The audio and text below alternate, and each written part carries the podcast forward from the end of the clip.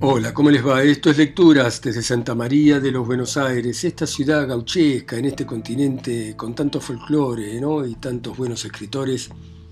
Y vamos a continuar con Juan Moreira, de Eduardo Gutiérrez.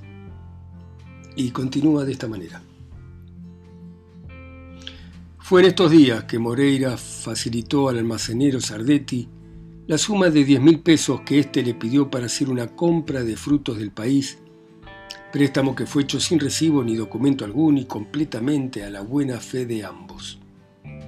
Moreira se había decidido por fin a hablar y había concertado su casamiento para un mes después. Fue en aquella fiesta memorable en la que hubo licor de rosa y tortas fritas, en que se bailó hasta destabarse y se tocó la guitarra hasta sol alto.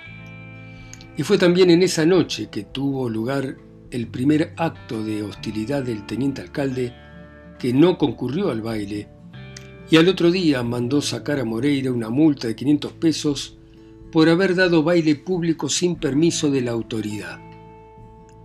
Moreira, a pesar de la opinión de su suegro, preocupado por su reciente felicidad, pagó la multa, diciendo que, sin duda alguna, aquella era el remojo que cobraba el amigo don Francisco.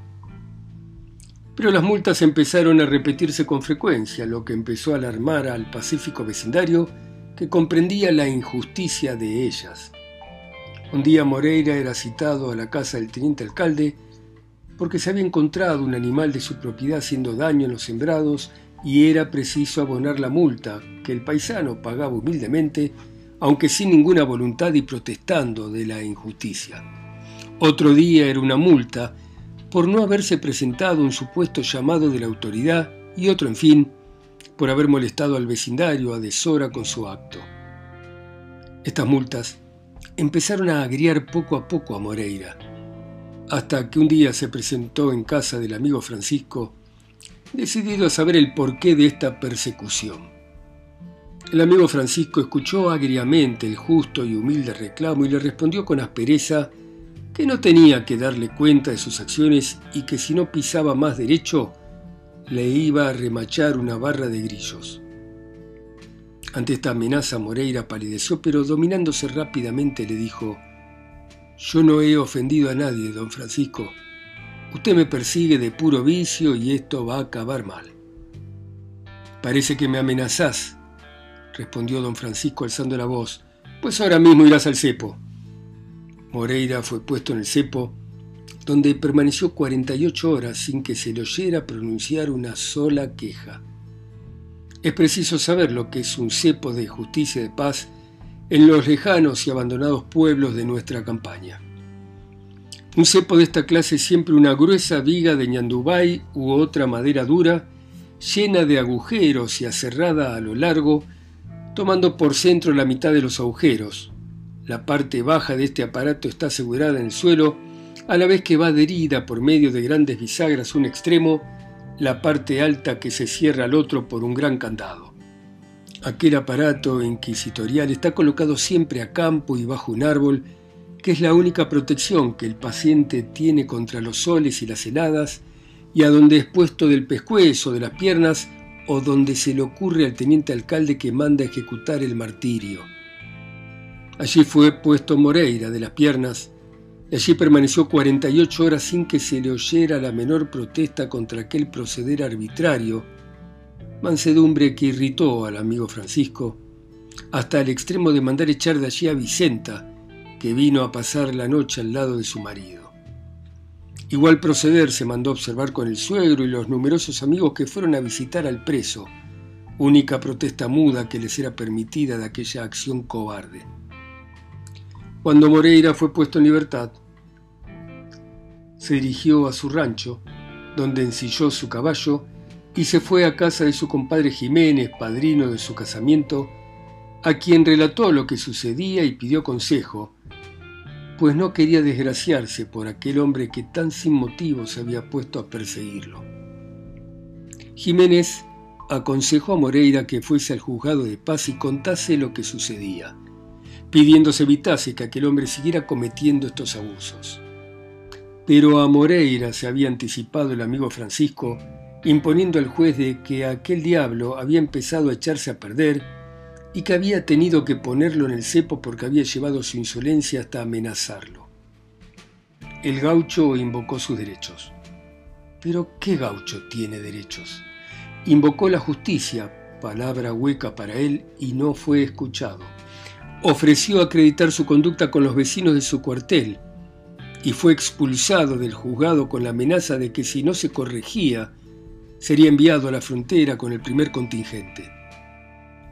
El gaucho salió del juzgado con la primera semilla de venganza en el corazón y convencido de que para él no había más derecho que el que le proporcionara el filo de su puñal, ni más justicia que la que él mismo se hiciera. Regresó a su rancho sombrío y con la frente oscurecida por la resolución inquebrantable que había adoptado. Los paisanos estaban asombrados de la mansedumbre de Moreira llegando alguno de ellos a decirle que no fuera tonto, que no soportara las porquerías del amigo Francisco callado la boca, pues entonces aquel lo agarraría como hijo. Moreira sonrió y comunicó a los paisanos que había resuelto desde ese día no tolerar nada. Así pasaron algunos meses sin que el gaucho fuese molestado de nuevo. Parecía que se hubiera olvidado lo pasado y la alegría había vuelto a renacer en el rancho de Moreira. Sin embargo, desde aquel día en que fue expulsado del juzgado de paz, Moreira cambió su cuchillo de trabajo por una lujosa daga que solo usaba en los días de combate con los indios y a la que había afilado con sumo esmero. Así pasó el tiempo. Se cambió el juez de paz, que no removió a la mayor parte de alcaldes y tenientes alcaldes, entre los que quedó el amigo Francisco, pero Moreira no fue molestado. Parece que el amigo Francisco había cambiado de táctica o había sabido lo que para el porvenir debía esperar de Moreira y tuvo miedo. El gaucho tuvo un hijo, que vino a absorber su cariño y todo su tiempo. La lujosa daga cayó de su cintura para dejar sitio a la cuchilla de trabajo y la antigua alegría volvió a sentar sus reales en el humilde rancho. Los bailes renacieron, la guitarra volvió a sonar y la magnífica voz del gaucho volvió a escucharse cantando hermosas décimas y picarescos pies de gato. El amigo Francisco no volvió a aparecer por el rancho de Moreira, pero mandó emisarios que dijeron a Moreira que sentía infinito lo que había sucedido y que quería olvidar lo pasado. Ya hemos dicho que Moreira tenía bellísimas prendas de carácter. Su corazón era incapaz de guardar por tanto tiempo la idea de una venganza y fue él mismo a estrechar la mano del amigo Francisco y a convidarlo para el bautismo de Juancito, que debía celebrarse el próximo sábado. Ese día llegó, alegre para todo el sencillo vecindario del apreciable gaucho. Hubo carne con cuero y baile de noche. Se echó la casa por la ventana y la ginebra y el licor anduvieron por alto, alternados con el mate y las guitarras, pues cada amigo había caído con la suya para amenizar el baile del amigo Moreira. A la cara hermosa del paisano asomaba toda la felicidad que aquel hijo había derramado en su alma haciéndolo renacer. Cantó toda la noche y en medio de los más frenéticos aplausos se pilló un malambo que daba mil gustos, según la expresión característica. Moreira se excedió en la bebida un tanto, lo que fue motivo de mayor alegría y algazara, pues según los que lo han tratado cuando estaba divertido, era cuando se le veía más alegre y accesible a todo género de bromas. Aquel baile hizo época en el partido, porque duró dos noches y el día que a ésta se parara. Fue siempre en medio de la más franca y cordial alegría, pues cuando algún invitado se mamaba, era conducido al pequeño bosque donde dormía a su gusto y de donde regresaba al baile. Así fue bautizado el pequeño Juan Moreira, abriendo una nueva fase al espíritu del padre, que se había vuelto más contraído aún en el trabajo, pues ya tenía un porvenir que labrar. Las hostilidades, suspendidas por el teniente alcalde, volvieron a hacerse sentir con pequeñas miserias. Un día fue llamado por el amigo Francisco, quien le notificó que tenía que pagar 400 pesos de multa porque dos vacas de su propiedad habían andado haciendo daño en los sembrados de trigo. Moreira palideció de ira. Buscó en la cintura el sitio de la daga, pero la silueta de su hijito cruzó por su imaginación y se contuvo. Pagó la multa y se alejó de aquella casa de justicia, sintiendo en su corazón que la misma idea de venganza que lo hiciera latir aquel día que estuvo en el juzgado volvía a renacer más poderosa. Sombrío volvió a su rancho y se ocupó esa noche en concluir un par de lujosas riendas trenzadas, verdadero primor gaucho, que hacía días fabricaba para su Juancito que, aunque recién caminaba, ya lo acompañaba en sus paseos a las cabezadas de su recado. Vicenta había engrosado. La felicidad había corregido las líneas suaves de su cara oval y bondadosa y era una hermosa paisanita cuyo más inmenso placer consistía en peinar los negros rulos y la sedosa barba de Moreira. Por aquellos tiempos, Moreira tuvo necesidad de dinero para efectuar una compra de haciendas baratas y pidió al amigo Sardetti los diez mil pesos que le prestara hacía más de un año. Sardetti pidió espera porque los negocios no andaban muy católicos y Moreira accedió sin vacilación, suplicando que le efectuara el pago lo más pronto posible por aquello de que la necesidad tiene cara de hereje. Así pasaron dos meses. Moreira siempre cobrando y el almacenero siempre pidiendo esperas y alegando que no tenía ni aún mil pesos que poderle dar a cuenta. Moreira fue perdiendo la paciencia poco a poco hasta que un día hizo presente al deudor que si no le pagaba los diez mil pesos se iba a ver en la necesidad de demandarlo. El pago no se efectuó y Moreira entabló su demanda ante el amigo Francisco que mandó buscar a Sardetti. Fuera que éste se hubiera entendido con el teniente alcalde, fuera simplemente obra de su mala fe, Sardetti negó la deuda, asegurando que no debía Moreira un solo peso. ¿Y a qué viene entonces tanta mentira? Preguntó hostilmente el teniente alcalde. ¿Por qué venís a cobrar un dinero que no es tuyo? Cobro mi plata que he prestado, replicó Moreira temblando de ira, y la cobro porque la necesito este hombre quiere robarme si dice que no me debe y yo entonces vengo a pedir justicia. La justicia que te dé dar es una barra de grillos, ladrón, que venís a contar bolazos. Al sentirse tratar así, Moreira tembló. Miró a aquellos hombres de una manera feroz y llevó la mano a la espalda, mano que retiró vacía porque conociéndose se había tenido miedo a sí mismo y había dejado en su casa las armas. ¿Querés decir que no me debes nada? preguntó trémulo a Sardetti, que palideció, pero que contestó secamente, ¿nada? ¿Y usted no quiere hacer que me pague? preguntó dirigiéndose al teniente alcalde. Es claro, puesto que nada te debe y que has venido a jugar sucio. A la anterior alteración de Moreira, se sucedió una de aquellas calmas que son más temibles aún que la explosión de la cólera, pues ellas son hijas de una resolución suprema y de un carácter poderoso. Está bueno, amigo, dijo Moreira dejando caer la mirada de sus negros ojos sobre Sardetti. Usted me ha negado la deuda para cuyo pago le di tantas esperas, pero yo me la he de cobrar dándole una puñalada por cada mil pesos. ¿Y usted, don Francisco, que me ha echado al medio de puro vicio? Guárdese de mí, porque usted ha de ser mi perdición en esta vida. Moreira iba a retirarse, pero fue detenido por don Francisco, que, llamando al soldado de la guardia, que con él representaba allí la justicia, rara justicia, lo hizo meter en el cepo, esta vez de cabeza, por desacato a la autoridad. Moreira se dejó poner en el cepo sonriendo, porque sabía que pronto había de llegar la hora de su desquite y sufrió las insolencias y aún los golpes del amigo Francisco sin pronunciar una palabra. Al día siguiente fue puesto en libertad y oyó de boca del amigo Francisco estas palabras.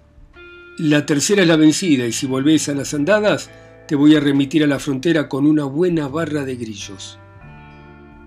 Moreira escuchó estas palabras sin apagar de sus labios la sonrisa que los orlaba y se retiró, contestando sencillamente hasta la vista entonces, don Francisco. Moreira se fue a su casa, donde permaneció todo el día prodigando a su hijo y a su mujer un mundo de caricias tiernas. Estuvo tocando en la guitarra una serie de tristes, hasta la hora de cenar, en que por pura fórmula asistió a la mesa. Llegada la noche Moreira se vistió cambiándose la ropa interior y poniéndose a la cintura su daga de combate, ensilló su caballo parejero con esa prolijidad que usa el gaucho cuando ha de hacer una larga jornada. Sus ojos brillaban de una manera particular y su fisonomía había tomado una expresión de amenaza fúnebre. ¿A dónde vas a estas horas? preguntó cuidadosa Vicenta al ver los preparativos que había estado haciendo. Voy a lo de mi compadre Jiménez, respondió este saltando sobre su caballo. No tardaré en volver. El suegro, que estaba en el rancho acompañando a la hija y ayudándola a sobrellevar la pena que le causaba la prisión del marido, trató de averiguar a Moreira a dónde iba a aquellas horas. Ya vuelvo, tata viejo, contestó el paisano y oprimiendo los hijares de su overo vallo, se perdió en las sombras de la noche. ¿A dónde iba Moreira? Casi precipitaba la marcha del inteligente animal que parecía comprender el apuro del jinete. Moreira corría como quien huye entre las sombras de la noche de un peligro imaginario. El viento agitaba su cabello largo que iba a azotar su espalda y su barba sedosa dividida por el mismo viento cubría sus hombros como un manto de crespón. Y animaba la marcha del caballo con la palabra, queriéndole imprimir el ardor que sentía por llegar al punto de su destino. A los 20 minutos de marcha sujetó el caballo en una de esas características pulperías de campaña, echó pie a tierra, ató con un nudo fácil el maniador en el palenque y penetró en la pulpería concurridísima a esa hora. Era esta la pulpería de Sardetti, y Moreira iba allí a cobrar sus diez mil pesos y a tomar cuenta del proceder del pulpero. En la trastienda de la pulpería, Sentado sobre alguna silla milagrosa y cajones vacíos, había una media docena de paisanos que se ocupaban de comentar el proceder del teniente alcalde y la desgracia en que había caído Moreira.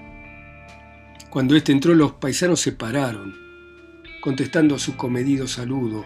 Unos se contentaron con decirle, Dios lo guarde, amigo Moreira, mientras otros le estrechaban afectuosamente la mano. Sardetti había visto entrar al gaucho y había mortalmente palidecido. Su corazón tembló anunciándole la causa de aquella visita y tendió la vista por la trastienda interrogando el semblante de los concurrentes. Moreira estaba allí altivo, sereno, recibía de los amigos calurosas felicitaciones por su libertad y sonreía dejando ver por la abertura de sus labios la doble fila de sus blanquísimos dientes que formaban un hermoso contraste con su barba negra. Una copa pulpero, dijo tranquilamente dirigiéndose a Sardetti. Amigos, dijo a los paisanos, yo pago la vuelta. Sardetti se apresuró a obedecer y llenó los vasos que los paisanos enjuagaron a la salud de Moreira. Han creído que soy vaca que se ordeña sin maniar, prosiguió diciendo, y así va a ser la cornada. Me han agarrado por bueno y se me hace que esta vez no la han de sacar por tarja. Moreira pidió otra vuelta y con una tranquilidad aterradora siguió hablando así, dirigiéndose a los paisanos. La paciencia se gasta porque no es oro, y siento que la mía ha ido a parar a la loma del diablo. Anoche me ha hecho su blanco el teniente alcalde y me ha tenido en el cepo. Pero hoy la vaca se ha vuelto toro y no hay que hacerle al dolor. El pulpero tragaba saliva, dejando ver en su palidez el espanto que le dominaba. La calma de Moreira le hacía prever una desgracia, desgracia inevitable, pues sabía que las palabras de Moreira no eran hijas de una mera compadrada, sino que ellas eran dictadas por una resolución inquebrantable. La amenaza que le había hecho el paisano no se había borrado de su memoria, y veía que el momento de cumplirla había llegado fatalmente. Todos ustedes saben que yo presté a este hombre diez mil pesos, continuó señalando a Sardetti con el cabo del rebenque. He tenido que demandarlo porque no había podido conseguir que me pagara. ¿Y saben lo que me ha contestado? Pues ha dicho que yo era un ladrón y que no me debía un medio. Al decir esto la voz del paisano se había vuelto trémula y sus ojos estaban empañados por las lágrimas que de ellos hacía brotar el coraje. ¿Es verdad, amigo Moreira? Respondió humildemente el pulpero. Yo he negado la deuda porque no tenía plata y si la confesaba me iban a vender el negocio. Pero yo sé que le debo y algún día le he de pagar. Moreira no hizo caso de las palabras del pulpero y siguió hablando de esta manera a los paisanos que ya habían comprendido las intenciones con que había ido allí el gaucho y que adivinaban la escena tremenda que iba a pasar. Me han puesto en el cepo de cabeza, como a un ladrón. Me han golpeado cuando me han visto indefenso y mostraba sobre su altiva frente una ligera cicatriz que recibió al ser metido en el cepo. Y por último, me han largado con el calor de la marca diciéndome que me habían de mandar a la frontera. Y los ojos del gaucho se dilataban de una manera feroz, dejando ver un brillo frío y siniestro que hacía la impresión de una puñalada. Uno de los paisanos que lo escuchaba, más viejo y más amigo de Moreira que los otros, le dijo que tenía mucha razón pero que un perro de aquella especie no merecía que un hombre de bien se perdiera haciendo una hombrada. Vos tenés un hijo, concluyó aquel gaucho bondadoso, y va a sufrir las consecuencias de lo que hagas. Si no lo haces por mí, hacelo por esa prenda de tu cariño y vámonos tomando la copa del estribo. Una inmensa agonía cruzó como un relámpago el hermoso semblante de Moreira, y mirando tristemente al hombre que le había recordado su hijo, le contestó, yo no me voy sin haber cumplido mi palabra y sin terminar lo que voy a hacer. Y no tomo la copa del estribo porque no quiero que mañana digan que lo que yo he hecho lo hice divertido, porque no tuve entrañas para estar fresco. El paisano viejo trató de persuadirlo de nuevo, haciéndole oír razones sencillas y tocantes, pero todo fue inútil. Moreira estaba decidido a cumplir su palabra a pesar de todo, y no hubo razón que lo hiciera ceder. Concluyamos que es tarde, dijo levantándose de pronto. Amigo Sardetti, vengo a que me pague los diez mil pesos o a cumplir mi palabra empeñada. Bueno, muy bien. Dejamos acá a nuestro Juan Moreira, este hombre maltratado por la ley, acusado falsamente, perseguido y seguiremos mañana a las 10 en punto. Gracias por escucharme ustedes en sus países, ciudades, continentes, islas o pueblos. A mí que estoy acá solo y lejos en Santa María de los Buenos Aires. Chao, hasta mañana.